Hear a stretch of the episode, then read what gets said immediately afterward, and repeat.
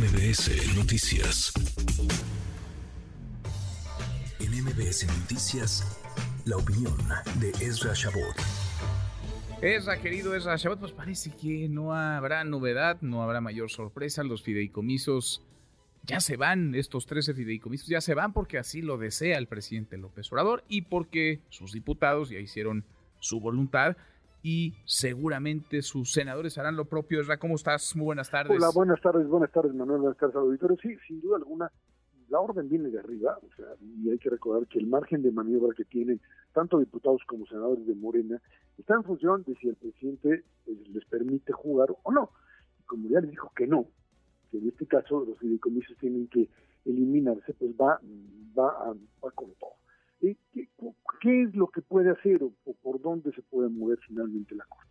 Uno, por supuesto, la movilización que realizaron el día de ayer, en donde, bueno, pues ahí aparecen tanto ministros como el ministro Carranca, pero más que nada el aparato, digamos, eh, de trabajadores, el aparato sindical, que es el que de una u otra forma puede ahí ejercer presión. No va a pasar a mayores, yo creo que en todo caso esto terminará en los recursos de inconstitucionalidad para poder pararlo.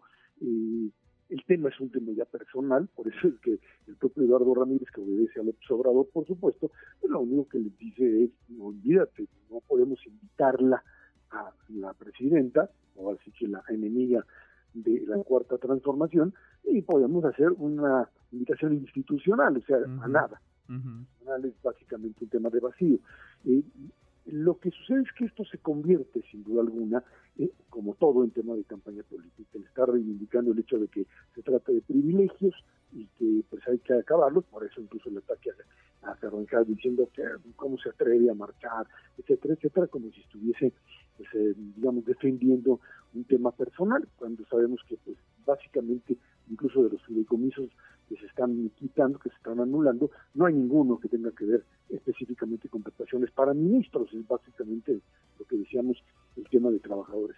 ¿Hasta dónde se puede llegar esto? Pues obviamente hasta que lo rinda determinado tipo de fruto político o por el contrario, que se convierte en una carga. Y es lo que están midiendo, Manuel. Eh, eh, si esto es algo que impulsa, mueve la campaña de Claudia y de, Moreno, etcétera, eh, lo seguirán y llevarán hasta fondo. Eh, si no, pues tratarán de pararse en algún momento. Y esto es un poco lo que están definiendo. Queda claro que esto terminará en un recurso de inconstitucionalidad en donde la Corte misma, como le sucede a muchos organismos, pues tendrá que eh, pues, tomar una decisión en algo que afecta no directamente a los ministros de la Corte, en mayor medida, sino a la estructura de justicia. Se trata pues, de un acto de venganza política por parte del presidente que ha echado, pues ahora sí que todo, toda la carne al asador para tratar de eh, pues, apuntalar incluso esta propuesta de que los ministros y los jueces sean electos. Un, un golpe al, al, Poder Judicial, a la autonomía del Poder Judicial, que es la que finalmente mantiene al presidente enojado con respecto al trabajo o a los recursos que puede tener. Lo mismo que le sucedió al INE del propio Lorenzo Córdoba, que hoy ya lo dejaron en paz, como ya decíamos en otra ocasión, le sucede ahora, ahora sí, Ahora, este tema, el de los fideicomisos, la extinción de los 13 fideicomisos que votó la semana pasada eh, la Cámara de Diputados, que votará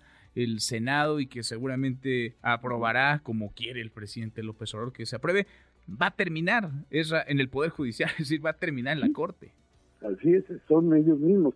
Y hay quien dice, no, es que no puede ser porque están juez y parte, ahí pues hay, eh, pues, digamos, un, tema de, de lo que sería una corresponsabilidad o de la imposibilidad de hacerlo. La verdad es que hay muchos temas que tienen que ver específicamente, incluso con ellos mismos, que platicábamos el viernes, el tema de sus propios eh, recursos, de, sus, de, cómo los diputados se asignan determinadas cantidades de dinero, pues están entrados, entran en esta dinámica de un conflicto de intereses, en donde pues ellos se pueden subir, y de hecho lo hacen, una determinada cantidad de recursos que terminan pues eh, teniendo, o los manejan, Manuel, como parte de una recompensa política que ellos mismos se dan. Eh, todo tiene un límite, por supuesto, pero en este caso creo que eh, sea o no parte, juez y parte de la Corte, pues si, si el tema de reducirle a alguien la, o de eliminar fideicomisos que están asignados ya previamente y aprobados, eh, simple y sencillamente resulta pues, es un tema inconstitucional que les afecte o no tendrán que hacerlo,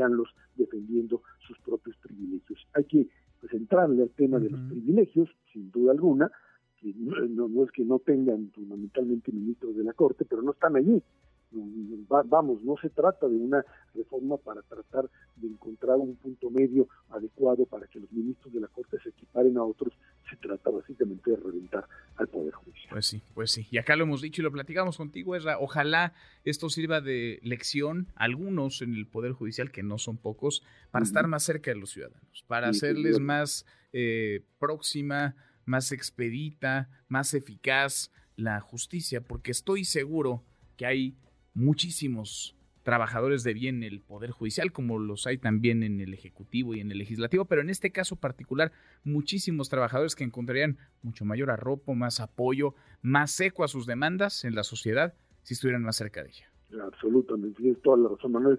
Simple sencillamente aquel que tiene que pararse en alguno de esos lugares es eh, realmente un, un problema serio. O sea, yo entiendo que cualquier, en cualquier aparato legal hay un aparato burocrático, pero sí, definitivamente lo que se ha construido, no a nivel de Suprema Corte, pero del resto del aparato judicial mexicano, es algo que a la sociedad simplemente, no solo le resulta extraño, le resulta aterrorizante tener que llegar a esas instancias que deberían pues, de defender que se convierten en aparatos, en muchas ocasiones, aparatos en donde la justicia es lo menos que existe. Totalmente, totalmente. Abrazo grande, gracias, Ra. Gracias, buena semana. Muy buenas tardes. Redes sociales para que siga en contacto: Twitter, Facebook y TikTok. M. López San Martín.